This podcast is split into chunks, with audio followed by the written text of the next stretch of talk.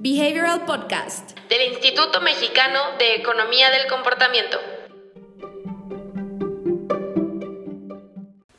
Ok, en Facebook ya, Ya estamos, estamos. y en YouTube también ya estamos. Excelente. Hola, hola a todos, buenas tardes, esperamos que estén muy bien. Em, yo soy Diana Emiliano Díaz. y el día de hoy vamos a estar leyendo sobre el libro The Loss of Simplicity de John Maeda. Eh, es la segunda lectura que tenemos de esto y hoy vamos a estar repasando la ley número 4, 5, 6 y 7. Correcto. Eh, la vez pasada, la semana pasada, hablamos sobre las primeras tres leyes que, y hablamos justamente sobre el estilo del libro, que era un libro muy aplicativo, que ofrecía un estilo como muy bonito de escribir y de reflexionar sobre qué es la simplicidad y de alcanzarla. También hablábamos de que John Maeda eh, dirige estos consejos mucho hacia producto físico, no hacia producto digital, como puede ser el caso de las lecturas o de otros libros, incluso. Eh, entonces, eso creo que es algo que lo hace bastante rico. Háganos llegar sus comentarios si están leyendo con nosotros, si ustedes también ya han leído sobre la simplicidad o si eh, han leído otros autores que también abogan por la simplicidad. Háganos llegar sus comentarios, ya sea en YouTube, Facebook o en Instagram. Recuerden que estamos transmitiendo también ahí y pues en el podcast no nos pueden hacer llegar sus comentarios, pero pues los estaremos leyendo si ustedes deciden escribirnos por algún otro canal. Ahora, acuérdense que la visión, o sea, lo que estamos hablando es simplicidad, pero acuérdense que la visión de simplicidad que estamos viendo es mucho más complejo que simplemente quitar funcionalidades de algo.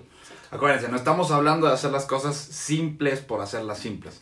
Estamos hablando de una visión en la que requerimos mucho entendimiento de la persona para poder alcanzar ese nivel de simplicidad, ¿no? Exactamente. ¿Qué es lo que hace rico esta visión de Maeda? Exactamente, entonces justamente teniendo esto en mente y pensando en o contemplando el pensamiento de John Maeda, que me parece central para entender este libro, que es la reducción pensada, Sí.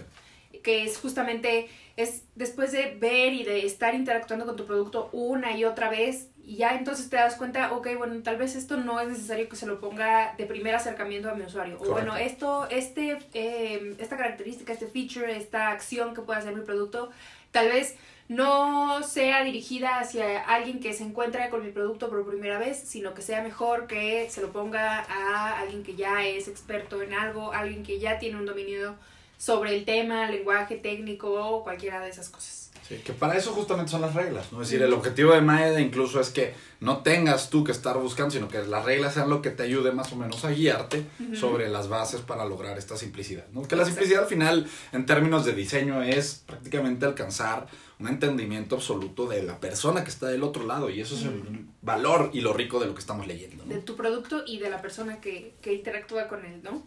Entonces, bueno, vamos a empezar con la ley número 4, que es la ley aprende o learn en Sí. inglés. Y bueno, aquí John Maeda dice que el conocimiento hace que podamos operar cosas complicadas de una forma cotidiana. O sea, como que si nosotros nos ponemos a analizar el camino o de las cosas que interactuamos todos los días, nos podemos encontrar con que eh, interactuamos, por ejemplo, con la computadora para trabajar todos los días, que justamente es algo, complica- es algo complicado y es algo complejo, pero después de estar interactuando una serie de veces y después de ser expuestos tantas veces a esto, entonces ya nos llegamos a familiarizar con la complejidad que puede existir, entonces ya no se vuelve complejo para nosotros hacerlo, ya se vuelve Sí. algo simple y cotidiano. Entonces, eso. Y piénsenlo, es decir, alcanzar el conocimiento de la otra persona es algo bien importante, porque los procesos para adquirir conocimiento son complejos. La persona tiene que lograr comprensión. Ahora, ¿cómo logramos estos procesos a través de la simplicidad? Aquí es donde, por ejemplo, Maeda propone el uso de cosas como las metáforas. Y piénsenlo, es decir, las metáforas son mecanismos prácticamente... eh, milenarios de aprendizaje, ¿no? Es decir, por años las personas hemos aprendido utilizando metáforas, ¿no? Y justamente la metáfora lo que hace, pensemos el mecanismo de aprendizaje. Es sumamente simple porque toma una imagen que es cotidiana y fácil de acceder para la persona y ata esta imagen con conocimiento más complejo, ¿no? Ahora, es bien interesante porque sabemos que la persona tiene este conocimiento simple y al atarlo, al crear este puente de decisión o de aprendizaje, ¿no? Logramos al final del día trasladar este entendimiento que de otra manera hubiera tenido que ser desarrollado a través de adquirir comprensión, ¿no? Exacto, y de mucho conocimiento, de muchas dimensiones de conocimiento. Y justamente en esta línea John Maeda dice, ok, bueno, cuando le quieres explicar a alguien cómo girar un tornillo o cómo apretar un tornillo, les, le podrías decir en dirección a las manecillas del reloj. Y para eso la persona, por muy obvio y como muy eh, tonto que nos pueda parecer, la persona tiene que saber hacia dónde se mueve el reloj. O sea, no le podemos llegar a decir, a relacionar el movimiento de las manecillas a alguien que no ha interactuado con un reloj. Entonces, también le podemos decir, ah, mira, puedes hacerlo hacia la derecha o hacia la izquierda, pero otra vez, la persona tiene que saber qué es derecha y qué es izquierda para poder interactuar con ese tornillo. Entonces, ese tipo de cosas que a veces nos parecen muy simples, creo que es algo que no podemos eh, dejar pasar por alto porque es algo que enriquece justamente nuestro enfoque hacia la simplicidad y hacia cómo es que nosotros nos ponemos en el lugar de la otra persona para que aseguremos que la interacción sea fácil y llevadera.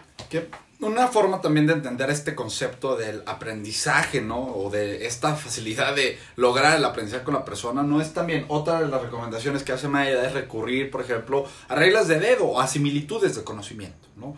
Piensen, hay cosas como hay un ejemplo que nos gusta mucho utilizar, que es muy difícil de, de, de verlo de otra manera. Piensen, si ustedes trataran de explicarle a una persona que no conoce lo que es un calzone, ¿no? Un alimento, de este de alimento, ¿no? Pues muchas veces una persona a la que le preguntas, oye, ¿cómo le explicarías a otra persona lo que es un calzone? Te va a decir, bueno, pues mira, yo utilizaría y le diría que es como una pizza doblada a la mitad.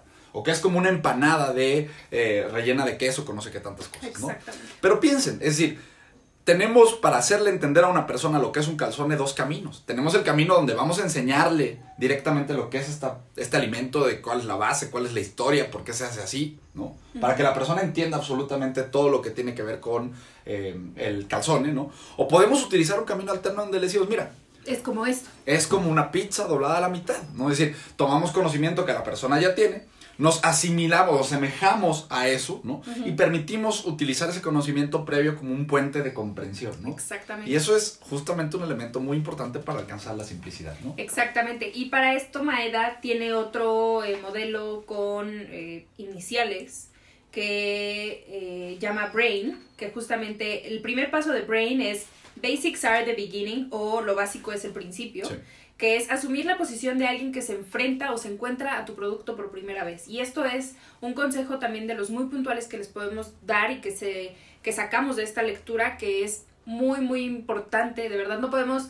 obviar en lo importante que puede ser ponerse en los zapatos de alguien que está interactuando con nuestro producto o servicio por primera vez y que está eh, perdido, digamos, en un, en un campo de información, de todas las informaciones que les estamos dando. Entonces, eso es un consejo muy útil que, rescatamos de aquí. Igual, repeat yourself, que puede ser eh, contraproducente, pero repetir va a ser la forma de tomar algo y de convertirlo en una regla o una creencia. Justamente con base en la repetición vamos a poder llegar a eh, simplificar alguna parte de nuestro proceso o vamos a darnos cuenta, ok, esta fase, como ya la he pasado por muchas veces y ya la he repasado muchas veces en mi cabeza, sé que esto se puede simplificar si solamente ponemos de esta forma. Entonces, así se relaciona con las eh, metáforas repites algo tantas veces que, ok, entonces ya lo ves familiar a algo más. Entonces permites hacer esa relación de conceptos y la persona es mucho más fácil que interactúe con eso, ¿no?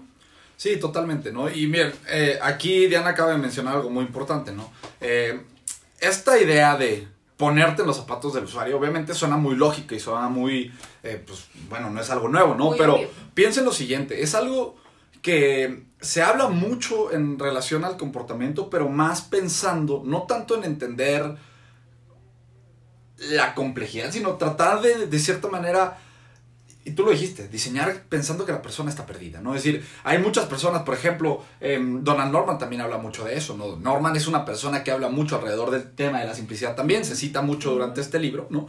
Y justamente uno de los elementos importantes de las ideas de todos estos eh, diseñadores que han trabajado con el comportamiento humano es Diseña, por ejemplo, pensando que tu usuario está perdido, ¿no? Y si lo piensan, es una idea muy potente, porque si ustedes piensan o diseñan pensando que el usuario que va a recibir esta información está perdida, significa que vamos a diseñar con los menores requerimientos de habilidad posibles. Es decir, vamos a estarle apuntando prácticamente a generar la simplicidad, ¿no? Exactamente. Entonces, esto de diseñar pensando que el usuario está perdido, en el curso también nos han dicho que pensar en que el usuario es un niño, que le tienes que poner como que el caminito muy claro, o también otra cosa que también decimos mucho en el curso es diseñar pensando que tu usuario, o asumiendo y teniendo por certeza que tu usuario no va a ver un instructivo. Si se lo incluyes, no lo va a ver porque sabemos que nadie vemos los instructivos. Entonces, también diseña tu producto para que no requiera un instructivo. Sí. Hazlo de una forma que no sea compleja como para que requiera un instructivo. Y esto de cierta manera te obliga o te hace extender tus responsabilidades como diseñador, ¿no? Porque es decir, al final del día esto implica ya no solamente el diseño funcional del producto, sino asegurarte que exista esta dimensión de comprensión. Exacto. Y piénsenlo, si no incluimos dentro del diseño o dentro del plan de diseño esta dimensión de comprensión de quien lo va a utilizar, pues estamos diseñando un producto que es funcional, pero que al momento de interactuar con las personas va a tener fricciones, problemas y que muy probablemente se, va a enfrentar a problemas de adopción. Entonces, es muy importante también ver que la la- el valor, perdónenme, de este concepto de simplicidad no solamente es reflejable en el diseño como tal del producto, sino se va a reflejar muy fácilmente en los procesos de adopción, que piénsenlo. Si nosotros no facilitamos los procesos de adopción, no estamos abriendo la puerta y va a ser muy fácil que las personas abandonen el uso del producto, ¿no? Exacto, y como componente número 3 del modelo BRAIN, digamos, o del checklist BRAIN que, que eh, propone John Maeda, es Avoid Desesperation, y, dice que no se necesita impresionar a la gente, sino que la, más bien la tenemos que llevar poco a poco sobre las cualidades del producto. No necesitamos apantallar a las personas diciéndole, mira, puedo lograr todo esto, o mira, te puedo dar todo esto si te unes a mi eh, estrategia, a mi formulario, a mi plataforma, lo que sea.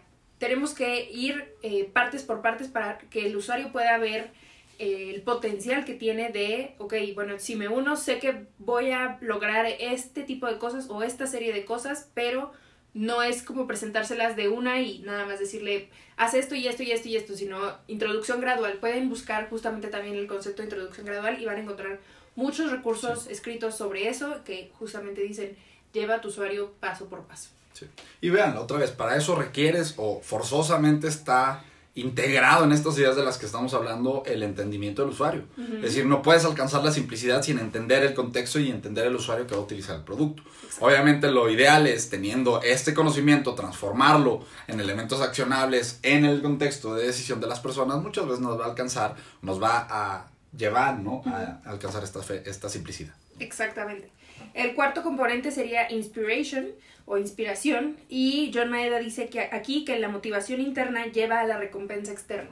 Ya hemos hablado Sí. también eh, durante la primera semana de la lectura del libro Engage, Designing for Behavior Change de Amy Bucher.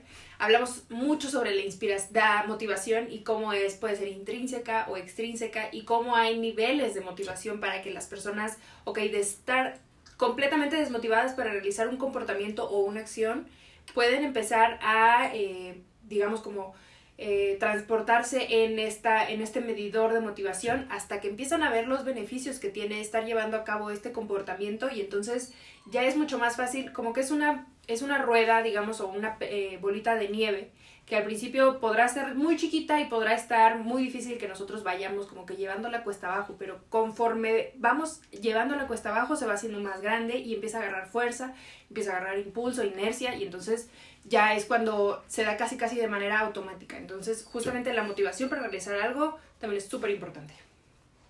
Y el cuarto sería eh, Never forget to repeat yourself, que sería una regla duplicada y de hacer el double check de no estar abrumando a nuestra audiencia, que justamente aquí es como eh, cómo es que nosotros, si ya estamos refinando alguna parte de nuestro proceso, al final de que ya hayamos terminado de diseñar, tenemos que darle una segunda vuelta o una segunda checada para que igual sigamos respetando esta idea de simplicidad y que no estemos exponiendo a nuestro usuario o a nuestro consumidor a algo que no puede entender. Correcto. Y pues bueno, también otra cosa que propone es Relate, que justamente aquí entra mucho las reglas de dedo, que de las cuales también ya hemos hablado en otras transmisiones y que son algo súper potente para hacer que las personas aprendan. Y Relate es relaciona lo que la gente desconoce con algo que ya sabe. Por ejemplo, ya estábamos hablando sobre las metáforas o sobre las similitudes que puede tener alguien con eh, para poder relacionar algo que no conoce. Ok, bueno, entonces mediante este es como un puente o un camino que permite que esta fricción, digamos, se reduzca. Esta traduce de hazlo similar o simplifica, simplifica tu lenguaje. Justamente eh, en el webinar que tuvimos también, yo me acordé mucho con eh, nuestros amigos de Paxel. Hablaban sobre el behavioral legal design y de cómo es que tienen que disminuir, digamos, esa como asimetría de información con las personas que se están enfrentando con términos que no conocen y que no necesitan conocer, porque para eso están los expertos y para eso están los abogados. Pero si empezamos a hacer las cosas de una forma en la que sea mucho más simple y mucho más fácil de entender, las personas van a tener una convivencia mucho mejor con todo lo que se encuentren. Entonces eso es súper potente. Igual, em, relate Introduce y Surprise. Eh, es hazlo bonito o hacer el factor wow. Y de esto también hablábamos mucho en el, em, el Attractive del modelo EAST. Cuando estuvimos hablando de The Nudge Unit y que revisamos cada una de las fases del modelo, hacerlo atractivo o hacerlo bonito es el primer paso para que la gente se interese por nuestro producto o nuestro servicio. Y si juntamos que algo es bonito, algo es vistoso y algo es atractivo con que es simple, podemos ya empezar también como que tenemos un double check para que la gente se empiece a acercar a nuestro producto, empiece a usarlo y así adopte. Correcto. Ok, y llegaríamos a la ley número 5, que sería eh, differences.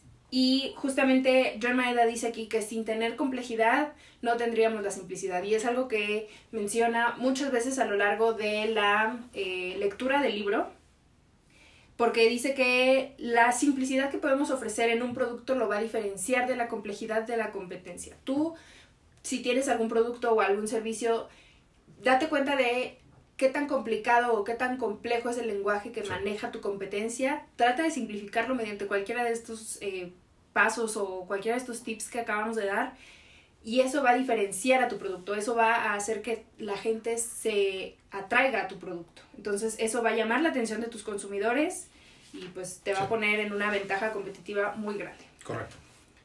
Ok, llegamos a la ley número 6, que es em, tener conciencia del contexto y de los alrededores de nuestros usuarios nos va a ayudar a diseñar señales que no sean confusas y que sean prominentes. También hemos hablado muchas veces de cómo tenemos que diseñar señales justamente si las hacemos bonitas, si las hacemos claras, pero si hacemos que sean prominentes y que resalten en el camino de acción de la persona, ya sea mediante un póster que tenga un color vistoso o mediante colocar nuestra señal o nuestros promocionales, digamos, en el camino de las personas, les va a cortar la inercia. Entonces, si las personas se lo encuentran de frente, van a tener una mayor posibilidad de verlo y de entenderlo si está fraseado en un lenguaje simple y si es bonito, pues bueno, les va a despertar la curiosidad para que justamente puedan instalar la aplicación, darse de alta en el formulario, lo que sea que estemos buscando promover. Y... Eh, que mira, para ir para el contexto es bien interesante pensar en una analogía mental, ¿no? Es decir, piensen, el tema del contexto es, o sea, en términos de simplicidad, hacer navegar a una persona alrededor de un problema, de una situación, la puedes ver desde la persona, ¿no? O la puedes ver desde el contexto. Y pensemos esto en un brinco de altura, en un salto de altura de las Olimpiadas, por ejemplo. Entonces, en un salto de altura tú puedes habilitar a la persona enseñándole a utilizar una garrocha de 6 metros, por ejemplo. Entonces fácilmente va a ser el salto de altura. ¿Por qué? Porque pues, sabe, él, por su propia cuenta, tiene los conocimientos para llegar a alcanzar esta simplicidad o este, digamos, eh, entendimiento necesario para hacer lo que necesita hacer, ¿no? Pero así como existe esto, tenemos del otro lado la visión en la que intervendríamos el contexto, que implicaría más bien ir a bajar este brinco de altura a dos metros nada más. Y entonces, de las dos formas podemos alcanzar esta simplicidad y justamente Maeda lo que nos dice es que no olvidemos que la simplicidad también está del lado del contexto y que nosotros podemos llegar a simplificar este contexto y poner a la persona en las condiciones para poder navegar adecuadamente estas acciones, ¿no? Exactamente. Entonces, pues eso también tenerlo en mente y tener esta imagen mental muy en mente cuando estamos diseñando y de decir, ok, bueno, ¿en dónde estoy poniendo la barra de altura? ¿La estoy poniendo muy alta hacia donde pocas personas pueden llegar? ¿O ya la estoy bajando para que las personas puedan eh, tener una interacción mucho más fácil y mucho más llevadera con mi producto? Eh, la ley número 7 es emotion y que es muy importante, Maeda dice que es muy importante que indaguemos mucho sobre las asociaciones que ya tienen las personas y que procuremos que estas asociaciones sean positivas, porque si no tienen alguna preconcepción o asociación positiva hacia nuestro producto o hacia nuestra marca, lo que sea que estamos ofreciendo, si ellos han tenido una experiencia mala en el pasado, entonces es muy probable que eso, aunque no sea directamente con nuestra marca o nuestro producto, nos puede jugar en contra. Entonces tenemos que tener muy en cuenta las expectativas incluso también de las personas para alinearnos y alinear lo que le estamos ofreciendo a las personas con eso y entonces procurar que puedan tener una mejor interacción, eh, derribando estas barreras que pueden justamente estar eh, entorpeciendo la acción si la persona tiene una mala experiencia, no sé, por, ah, por ejemplo, con una tarjeta de crédito. Entonces, o tiene una percepción mala de qué es el crédito en general, es una barrera para nosotros que queremos tratar de incentivar el uso o el sí, el uso, la adopción de que las personas saquen su tarjeta de crédito y que la usen para lo que tiene que ser. Entonces, eso también, por ejemplo, es muy importante. Eh, y pues justamente esto serían las leyes que revisamos hoy. Entonces, recuerden que pueden adquirir este libro a través de los links que les dejamos en la descripción, tanto de Instagram como Facebook y YouTube, si les gusta. Y em, compartir este Behavioral Podcast con algún fanático del diseño que tenga que aprender estos principios sobre la simplicidad. Entonces, la semana que viene estaremos hablando ya sobre las últimas leyes que propone Maeda, más las tres claves, y les vamos a estar anunciando el próximo libro. Entonces... Y también, ahorita Diana mencionó a Amy Bucher, ¿no?